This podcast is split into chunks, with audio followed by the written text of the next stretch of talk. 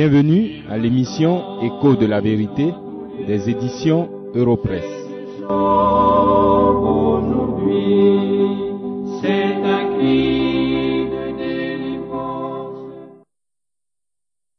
Dans cette deuxième étude sur les premiers versets du chapitre 8 de l'évangile de Jean, je vous invite à fixer votre attention sur l'attitude des scribes et des pharisiens. Ces hommes, s'estimant justes, ont traîné devant le Seigneur Jésus une femme prise en flagrant délit d'adultère et qui devait être lapidée selon la loi de Moïse. Malheureusement pour eux, ces chefs religieux sont eux-mêmes repartis condamnés.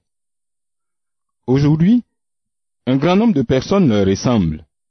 Ces personnes se croient en règle avec Dieu à cause de leurs pratiques religieuses, de leur formation intellectuelle ou théologique, ou des actes de générosité qu'elles posent chaque jour. Vous qui m'écoutez, n'êtes-vous pas une de ces personnes? Qu'est-ce qui vous recommande à Dieu et vous fait croire que vous êtes en règle avec le Dieu saint? Suivez la lecture du texte et découvrez comment vous pouvez vous tromper, même sincèrement, et être surpris par le jugement de Dieu. Jean chapitre 8, versets 1 à 9. Jésus se rendit à la montagne des Oliviers. Mais dès le matin, il alla de nouveau dans le temple et tout le peuple vint à lui. S'étant assis, il les enseignait. Alors les scribes et les pharisiens amenèrent une femme surprise en adultère. Et, la plaçant au milieu du peuple, ils dirent à Jésus, Maître, cette femme a été surprise en flagrant délit d'adultère. Moïse dans la loi nous a ordonné de lapider de telles femmes. Toi donc, que dis-tu? Il disait cela pour l'éprouver, afin de pouvoir l'accuser. Mais Jésus s'étant baissé, écrivait avec le doigt sur la terre. Comme il continuait à l'interroger, il se releva et leur dit, Que celui de vous qui est sans péché jette le premier la pierre contre elle. Et s'étant de nouveau baissé, il écrivait sur la terre. Quand ils entendirent cela, accusés par leur conscience, ils se retirèrent un à un, depuis les plus âgés jusqu'au dernier. Et Jésus resta seul avec la femme qui était là au milieu.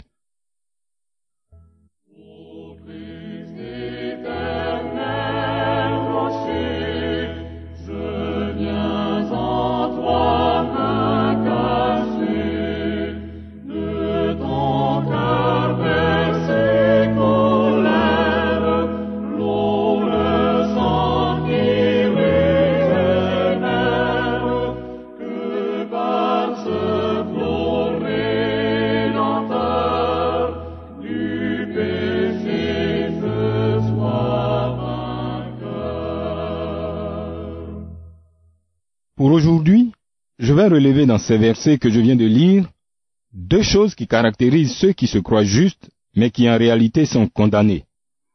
Dieu voulant, nous continuerons la semaine prochaine. Voici la première chose. Ceux qui se croient justes savent quand même où trouver Jésus-Christ.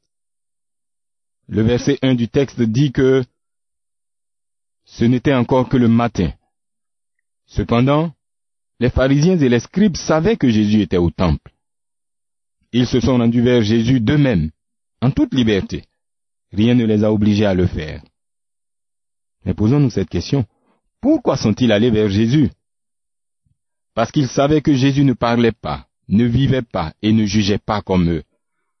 Ils savaient que Jésus était différent, et ils avaient en vérité un certain respect pour lui, même s'ils cherchaient à le prendre à défaut. Oh, combien parmi vous qui m'écoutez et dans votre entourage n'ont pas un respect certain pour la Bible, la parole de Dieu, et pour celui dont elle parle, le Seigneur Jésus-Christ? Oh, vous n'allez peut-être pas jusqu'à dire qu'elle est la vérité et la seule parole de Dieu, mais vous ne vous sentez pas libre non plus de la considérer comme un livre ordinaire. Vous ne pouvez pas non plus dire qu'elle est simplement un livre de sagesse, car elle fait trop souvent référence au péché et au sang. Malgré cela, vous reconnaissez qu'il y a dans la Bible des paroles de sagesse que vous ne trouvez nulle part ailleurs. En plus du problème que vous avez avec le message de la Bible, vous avez devant vous le témoignage des vrais croyants, ces hommes et ces femmes dont la vie a été radicalement transformée par le miracle de la foi en Christ. Vous constatez vous-même que sans qu'ils soient meilleurs que vous, puisque vous connaissez leur passé, ils sont devenus des hommes nouveaux par la puissance de l'évangile de la grâce et de la gloire de Christ. Vous ne pouvez expliquer autrement cette transformation miraculeuse. Une troisième chose sur laquelle je veux attirer votre attention est ceci. Vous connaissez diverses religions, au moins à travers les personnes qui les pratiquent. Vous avez entendu plusieurs messages, quelquefois même contradictoires, mais qui déclarent tous être l'Évangile. Malgré cela, vous êtes à même de reconnaître le vrai Évangile. Vous savez même à qui vous adresser lorsque vous voulez entendre la vérité sur Dieu et son jugement sur toutes les questions de la vie. Ainsi donc, de même que ces scribes et pharisiens, vous savez vous aussi où trouver le chemin, la vérité et la vie. Or, c'est ce que Jésus est. Vous savez donc où trouver Jésus. Tous les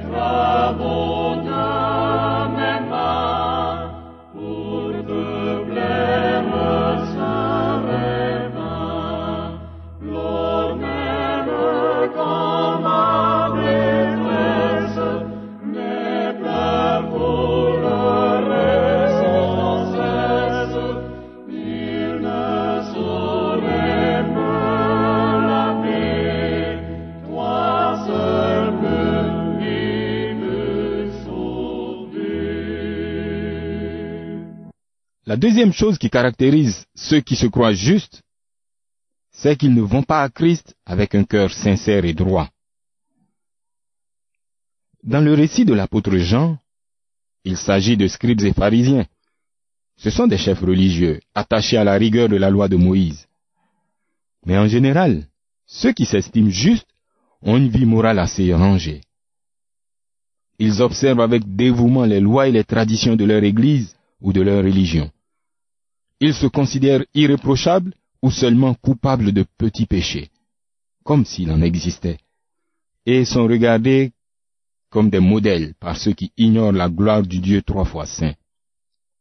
Écoutez leurs propos au verset 4. Maître, cette femme a été surprise en flagrant délit d'adultère. En d'autres mots, ils disent ceci. Cette femme a péché. Nous sommes témoins. Elle est coupable d'avoir violé la loi de Dieu. Mais en ce qui nous concerne, il n'y a aucun problème. Nous avons obéi à toute la loi de Dieu. Nous sommes innocents et sans péché. Ces propres justes oublient une chose importante. La parole de Dieu ne juge pas seulement les paroles et les actes des hommes. Elle juge également les sentiments et les pensées du cœur. En définitive, la piété de ces hommes est seulement en apparence. Et ces hommes reçoivent leur gloire de leurs semblables.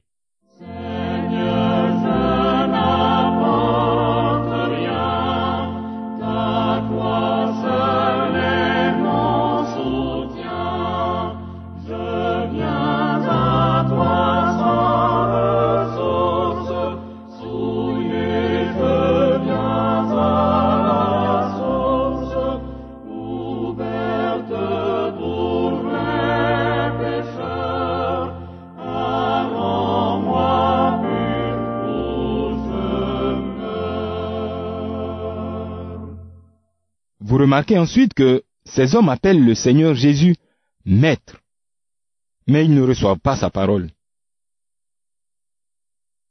Ils ont trouvé Christ enseignant dans le temple, mais ils n'ont eu aucun respect, ni pour Christ, ni pour l'enseignement qu'il donnait, ni pour tout le peuple qui s'instruisait au pied de Christ.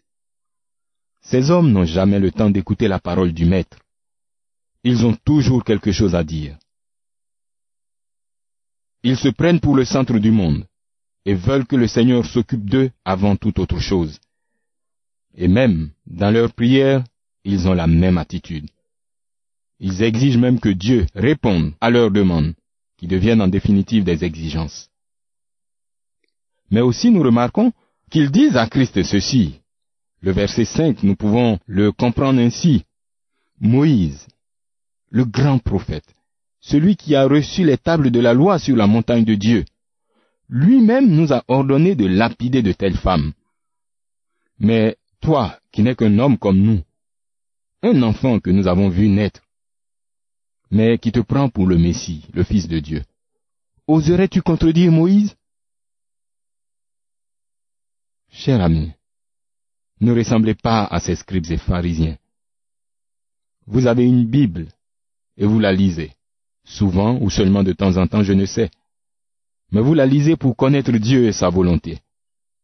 Pourtant, quelle que soit la vérité que vous y découvrez, vous avez déjà la riposte appropriée. Oui, nous entendons souvent, dans mon église, ou bien chez nous, et vous savez ce que vous avez l'habitude d'ajouter. Ainsi, parce qu'on vous a toujours enseigné ce qui n'est pas écrit, vous choisissez délibérément de continuer dans le faux, plutôt que de vous repentir. Que répondez-vous alors à cette question du Seigneur dans Luc 6, verset 46 Pourquoi m'appelez-vous Seigneur, Seigneur, et ne faites-vous pas ce que je dis?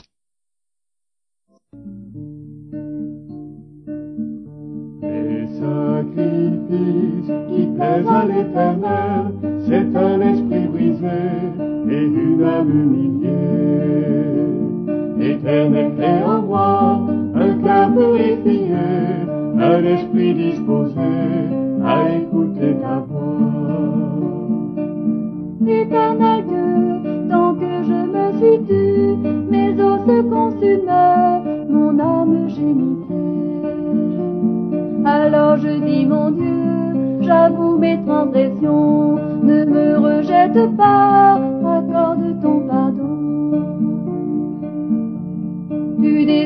les yeux de mon iniquité, tu me rendis la joie, la joie de mon salut. Les sacrifices qui plaisent à l'éternel, c'est un esprit brisé et une âme humiliée. Éternel, crée en moi un cœur purifié, un esprit disposé à écouter ta